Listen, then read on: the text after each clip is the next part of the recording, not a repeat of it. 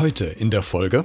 Die Zündschnur wird kürzer und das spürt man. Und das merkt man in allen Bereichen. Wir reden ja auch nicht nur auf den Sportplätzen bei den Schiedsrichtern darüber, sondern wir reden ja auch leider bei unseren Einsatz- und Rettungskräften zunehmend davon, dass die plötzlich irgendwelchen Angriffen ausgesetzt sind von Menschen, die sie im Zweifel gerufen haben oder sogar in eine Falle gelockt haben. Also das ist schon eine ganz ähm, dramatische Entwicklung, muss man sagen. Von Erwachsenen muss man doch erwarten, und du hast es zu Recht angesprochen, dass man gerade die jüngeren Kolleginnen und Kollegen nicht so attackiert. Das sind junge Menschen, die sich noch in der Schulausbildung oder in der Ausbildung, Berufsausbildung befinden, die gerade immer noch als Mensch wachsen wollen, ja? Und man wünscht sich doch als Mutter oder Vater, dass das eigene Kind auch keinesfalls in so einer Form angegangen wird. Und ähm, das ist schon mehr als schlechte Manieren, sondern das ist hochgradig geschmacklos und gehört auf keinen Sportplatz. Es gehört eigentlich nirgendwo hin in der Gesellschaft. Beredet. Mit Christian Becker. Hey, das bin ich. Vielen Dank fürs Einschalten. Freut mich sehr. Lass uns loslegen mit einem spannenden Thema. Heute zu Gast. Ja, mein Name ist Oliver Ullert. Ich bin 39 Jahre alt, komme aus Fellmar und bin in meiner Freizeit Fußballschiedsrichter und im Moment hauptberuflich Landtagsabgeordneter in Wiesbaden. Und ich freue mich, dass du heute mein Gast bist, Oliver, denn äh, es wird tatsächlich um den ersten Punkt gehen, äh, der gerade in deinem Vorstellungssatz äh, du gesagt hast, nämlich es geht um äh, die Tätigkeit des äh, Schiedsrichter oder der Schiedsrichterin, in, dem, in deinem Fall des Schiedsrichters.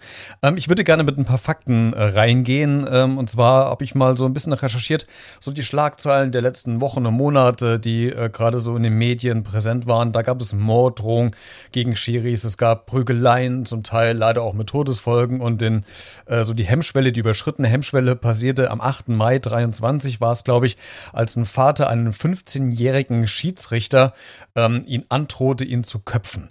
Wenn du als, selbst als Schiedsrichter, jetzt bist du nicht mehr 15, du bist ja schon ein bisschen älter, aber trotzdem, wenn du solche Schlagzeilen liest, siehst im Fernsehen, hörst im Radio, was macht das mit dir?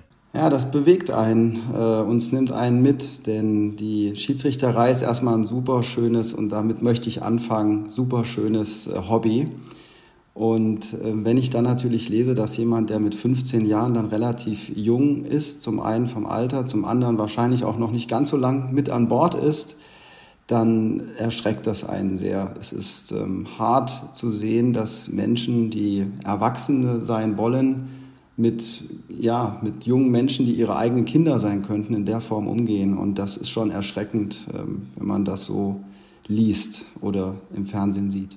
Ich finde halt einfach, was, was mich wirklich schockiert hat, dass ein, ein erwachsener Mann einem 15, also einem Teenager, Teenager, einem, der, der vielleicht noch, was weiß ich, gerade andere Gedanken hat und sich gar nicht da äh, über sowas Gedanken macht, auf, an den Kopf geworfen bekommt, ey, ich, ich köpfe dich. Also ich meine, das ist für mich eine Hemmschwelle äh, und da merkt man so in der Gesellschaft, dass die Frustrationstoleranz doch immer weiter sinkt, oder? Ja, ich glaube auch, dass das, was wir da im Moment erleben, das ist bei den Schiedsrichtern jetzt nichts Neues. Ähm, die Schiedsrichterinnen und Schiedsrichter erleben diese Dinge schon lange. Ähm, es ist so, dass ich mit einem Altschiedsrichter gesprochen habe, der hat mir das gesagt, in den 90er Jahren war das alles genauso, dass da auch sehr harte verbale Angriffe stattfanden, aber auch eben körperliche Angriffe. Aber ich bin bei dir, dass man doch im Moment merkt, dass Gesellschaft irgendwo, ja, die Zündschnur wird kürzer und das spürt man. Und das merkt man in allen Bereichen. Wir reden ja auch nicht nur auf den Sportplätzen bei den Schiedsrichtern darüber, sondern wir reden ja auch leider bei unseren Einsatz- und Rettungskräften zunehmend davon, dass die plötzlich irgendwelchen Angriffen ausgesetzt sind von Menschen, die sie im Zweifel gerufen haben oder sogar in eine Falle gelockt haben. Also das ist schon eine ganz ähm, dramatische Entwicklung, muss man sagen. Wir könnten es jetzt weiterziehen, du hast es gerade schon gesagt, in andere Berufsfelder, Berufsgruppen. Äh, da, da, merkt man einfach, dass da die Aggression gegen diese Menschen, die uns eigentlich ja wohltun und, und, und helfen wollen, ja immer schwerwiegender werden. Ähm, jetzt bist du ja selbst ähm, ehrenamtlich als Schiedsrichter unterwegs. Hast du selbst auch schon mal solche ähm, Erfahrungen machen müssen oder hast du Gott sei Dank noch nicht äh, Beleidigung abbekommen oder, oder Androhungen erlebt? Wie sieht es dann bei dir selbst aus? Also bei mir selbst kann ich Entwarnung geben. Das war bisher alles okay. Natürlich gibt es die Momente, in denen die, ähm, ja, hauptsächlich diejenigen, die rundherum stehen, nicht zufrieden waren mit einer Entscheidung. Ähm, aber ich kann jetzt für mich persönlich sagen, dass ich noch nicht eine ernstzunehmende Androhung oder gar Gewaltsituation erlebt habe. Ähm, das ist etwas, was mich freut und ich muss dazu sagen, dass ich auch für mich nicht ausschließen kann, wie es mir danach ginge, ob ich danach noch weitermachen würde, wenn mir sowas passiert. Also ich kann da auch die Kolleginnen und Kollegen verstehen, die sagen, äh, einmal und nie wieder. Äh, und das ist eben dann aber für uns ein Verlust und auch für den Sport. Ist es vielleicht bei dir auch nochmal eine höhere Hemmschwelle, weil du A, eine Person des öffentlichen Lebens bist, als Landtagsabgeordneter, du B, auch nicht mehr 18, 15, 14 bist. Also das, das sind ja alles Fakten wahrscheinlich, die da ja auch eine Rolle mitspielen, weil die Übergriffe, die stattgefunden haben, das waren ja eher bei Schiedsrichter oder Schiedsrichterinnen eher des jüngeren Alters. Also ich glaube, dass ein Schiedsrichter, der im Hauptamt Politiker ist, sicherlich äh, nicht unbedingt es leichter auf dem Sportplatz hat. Sobald man erkannt wird, kannst du dir vorstellen, dass das durchaus auch mal etwas schwieriger sein kann. Nein, also ich lasse jetzt mal die Ironie beiseite, aber es ist schon so, dass man ähm, ja hier vor Ort in dem, in dem Kreis liegen, wenn man da pfeift, erkannt wird. Und äh, nein, also ich sag mal, es hängt natürlich auch ein Stückchen mit dem Auftreten der Person auch ab, ob man da äh, härter angegriffen wird oder nicht. Aber darin liegt ja auch schon das Problem. Von Erwachsenen muss man doch erwarten, und du hast es zu Recht angesprochen, dass man gerade die jüngeren Kolleginnen und Kollegen nicht so attackiert. Das sind junge Menschen, die sich noch in der Schulausbildung oder in der Ausbildung, Berufsausbildung befinden, die gerade immer noch als Mensch wachsen wollen, ja, und man wünscht sich doch als Mutter oder Vater, dass das eigene Kind auch keinesfalls in so einer Form angegangen wird. Und ähm, das ist schon mehr als schlechte Manieren, sondern das ist hochgradig geschmacklos und gehört auf keinen Sportplatz. Es gehört eigentlich nirgendwo hin in der Gesellschaft. Mehr Konsequenzen geben, die auch dann durchgesetzt werden, gerade was so die Beleidigungen äh, betrifft, beziehungsweise wenn es wirklich zu Handgreiflichkeiten oder wirklich Prügeleien in, in Folge auch mit Todesfolge kommt. Also ich habe das Gefühl, dass da, äh, da ist die Konsequenz noch nicht so wirklich spürbar, oder? Ja, es ist ja so, dass wir in Hessen schon einige Fälle hatten, in denen es ja auch Strafverfahren gab. Wir hatten jetzt vor kurzem im Landtag, im Innenausschuss auch dazu leider eben wieder eine Diskussion zu dem Punkt. Und ähm, ja, es gab elf Fälle, die bei den Staatsanwaltschaften gelandet sind seit 2018. Und äh, davon sind in sieben Fällen äh, wurde Klage erhoben. In fünf Fällen davon gab es rechtskräftige Urteile. Und davon sind vier mit Geldstrafe ausgegangen und ein Fall ist einer mit Freiheitsstrafe auf Bewährung. Das heißt, man spürt schon mal so ungefähr, wo das dann taxiert wird, wenn da was auf den Sportplätzen gegen die Schiedsrichter ähm, passiert oder unternommen wird. Ähm, also es gibt im Grunde auch in der Polizeistatistik keine besonderen Parameter ähm, im Hinblick auf, das war jetzt ein Schiedsrichter, der da angegriffen wurde. Ähm, das wird also nicht gesondert bewertet. Und ähm, man sollte aber schon schauen, wenn da Ehrenamtliche aktiv sind, in Klammern, ich sage nochmal Einsatz- und Rettungskräfte ebenso, dass man da schon drauf achtet, weil das sind Menschen, die kommen freiwillig, um zu helfen, um irgendwo der Gesellschaft etwas zu geben. Die einen auf dem Sportplatz, die anderen in der Not. Und ähm, da haben wir doch alle gemeinsam eine besondere Pflicht, dass wir darauf achten, dass diese Menschen eben auch geschützt werden. Und es gibt Schiedsrichterkolleginnen und Kollegen, die sagen, na ja, wenn ich jetzt hier jede Beleidigung, die mir an den Kopf geworfen wird, am Samstag oder am Sonntag, äh, wenn ich die melden würde ähm, und es bleibt dabei, dass das nicht so wirkliche Konsequenzen hat, ähm, dann lassen die das von vornherein und das ist eben auch nicht gut. Hey, keine Sorge, gleich geht's weiter mit der aktuellen Podcast-Folge. Ich wollte dich nur ganz kurz darüber informieren, dass du dieses Projekt auch unterstützen kannst, denn dieser Podcast ist ja kostenlos, verursacht aber trotzdem für mich jede Menge Arbeit und Kosten, die ich natürlich gerne trage, aber vielleicht hast du ja Lust, diese Arbeit vielleicht ein bisschen zu unterstützen oder wertzuschätzen, würde mich freuen. Das geht ganz einfach über eine kleine Spende via PayPal an b-redet.gmx.de. Alle Infos findest du auch in den Shownotes zu dieser Folge. Jetzt geht's weiter. Das ist auch ein völlig falscher Ansatz, den, den, den, den sehe ich da auch absolut. Wobei man jetzt, wir wissen ja, auf dem Fußballplatz geht es halt auch mal ruppig zu und dann fällt halt auch mal wie in der Politik vielleicht auch mal ein scharfes Wort oder ein scharfes Wortgefecht, aber trotzdem gibt es ja Grenzen, wo ich sage, okay, bis hierhin kann man es eventuell noch tolerieren, eventuell, aber ab dann ist wirklich definitiv Schluss. Von daher finde find ich, jede nicht gemeldete Tat ist äh, ja auch wieder eine zu wenig, äh, um da auch Aufmerksamkeit hinzulenken. Was ich mich so gefragt habe, auch in Vorrecherche zu dem Thema an sich, wenn jetzt quasi so ein 15-jähriger Bub oder ein 15-jähriges Mädchen äh, Bock, Bock hat, Lust hat, Schiedsrichter oder Schiedsrichterin zu werden, die müssen doch in irgendeiner Art und Weise doch auch betreut und ausgebildet werden. Ähm, vielleicht kannst du was zu sagen, wenn du da so ein bisschen involviert bist, aber aber wie funktioniert das? Wird man denn auf sowas überhaupt vorbereitet oder geht es da rein nur um Regel, wann ist was abseits, wann kommt die Schwalbe zum Einsatz, wann muss ich die rote Karte ziehen? Äh, das ist ja so das, was das Thema Fußball betrifft. Aber wie weit wird man denn noch neben dem Fußballfeld noch auf das vorbereitet, was da noch kommt oder kommen kann? Also wir werden dort schon darauf vorbereitet. Die Schiedsrichterinnen und Schiedsrichter, wenn sie dann quasi ihre Ausbildung absolviert haben, das ist dann an ein paar Tagen, an denen man tatsächlich Regelkunde betreibt, aber eben auch mit erfahrenen Kolleginnen und Kollegen in Kontakt kommt.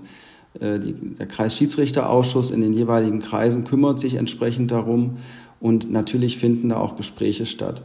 Wir sind auch im Rahmen unserer Tätigkeit immer am Thema dran. Also Regelkunde ist wichtig und haben regelmäßige Abende, an denen wir uns auch treffen und unterhalten. Und auch da werden dann natürlich Dinge und Vorfälle besprochen.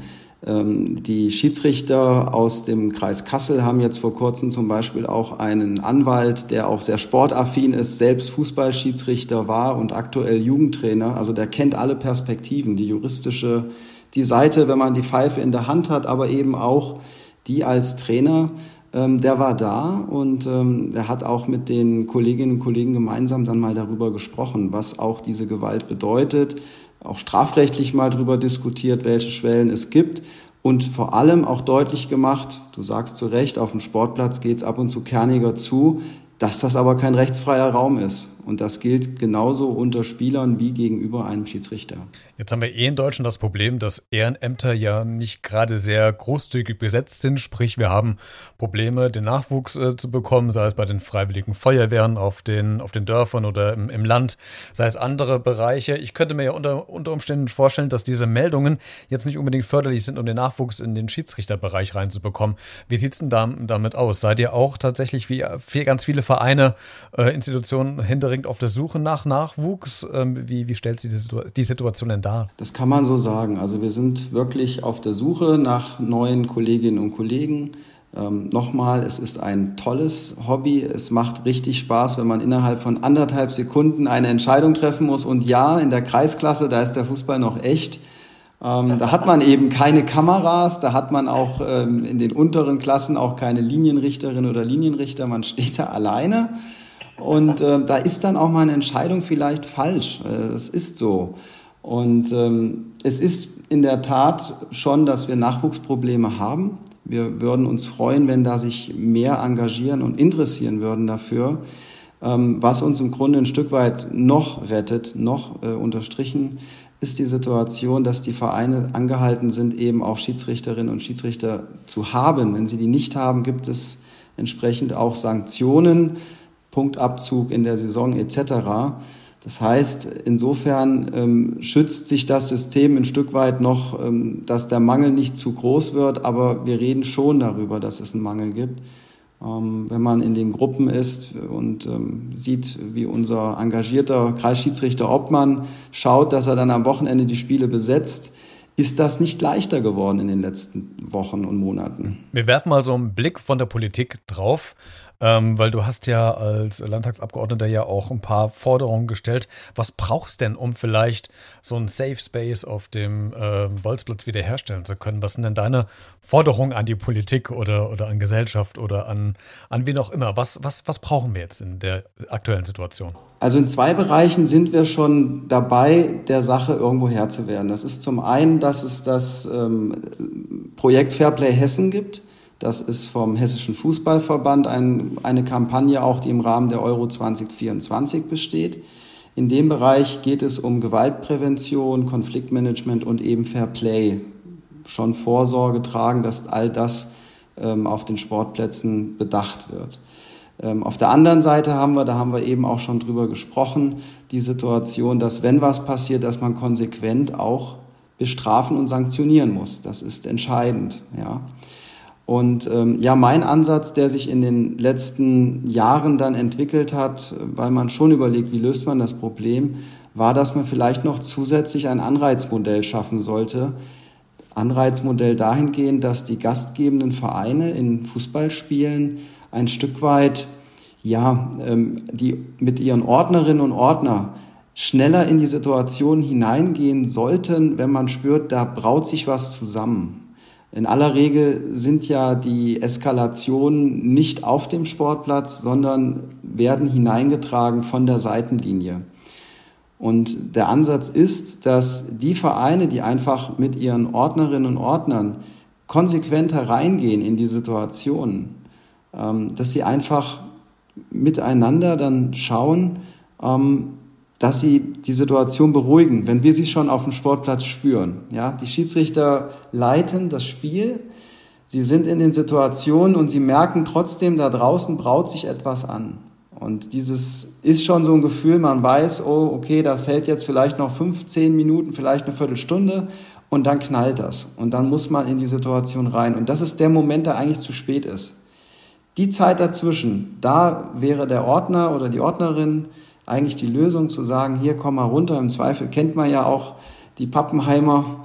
Und ähm, das ist das, wo ich einfach glaube, da muss stärker ähm, auch interveniert werden. Und wenn dann Schiedsrichter am Ende des Spiels merkt, das war gut, der Verein, der hat was gemacht und die haben sich da eingesetzt und das Spiel ist im Grunde von außen ruhig geblieben, dann sollte ein Schiedsrichter ähm, im Spielbericht die Möglichkeit haben, so eine Bewertung, da kann man sich was überlegen, eine Skala von weiß ich nicht bis weiß ich nicht, zu sagen, das war in Ordnung. Und in Hessen finden in einer normalen Saison in den unteren Kreis, also in den unteren Ligen, fünfte Liga abwärts, äh, über 120.000 Spiele statt pro Jahr. Also wäre das ein objektives Kriterium für die Vereine, zu sagen, so über eine ganze Saison hinweg, Ihr habt das gut gemacht, ihr habt auf euren Sportplatz für Ruhe gesorgt und für ein gutes Miteinander und ihr werdet dann belohnt, finanziell oder wie auch immer. Mhm. Also ganz klare Forderung von deiner Seite aus. Den Link zu Fairplay Hessen findest du auch in der Podcast-Folgenbeschreibung, also den Show Notes zu dieser Folge. Oliver, zum Schluss äh, des Gesprächs, wie entspannt ist denn eigentlich Fußball gucken mit dir? also man ist ja meistens Fan von einer Mannschaft und ähm, daher muss ich dir sagen, man kann so sehr Schiedsrichter sein, wie man will. Man ist da sehr parteiisch. Ich kann also auch jede und jeden verstehen, der da einfach auch manchmal ein wenig einseitig die Spielszene sieht. Ähm, als Schiedsrichter ist man allerdings dann äh, frei davon und ähm, das ist auch etwas, was zum professionalisierten Ehrenamt dazugehört, dass man an der Stelle als Unparteiischer auch das ist.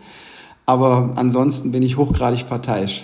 für, für wen denn? Für welche Mannschaft? Ja, macht, da macht man sich nicht beliebt, äh, aber ich bin überzeugter FC Bayern-Fan. Okay, das möchte ich jetzt an der Stelle nicht kommentieren. Oliver, dann äh, vielen Dank, dass du heute zu Gast warst und uns so ein bisschen Einblick gegeben hast, äh, gerade was so die Übergriffe auf äh, jüngere Schiedsrichter und Schiedsrichterinnen betrifft und deine Forderung. Vielen Dank, dass du zu Gast warst und vielen Dank für deine Zeit. Ich danke dir, Christian.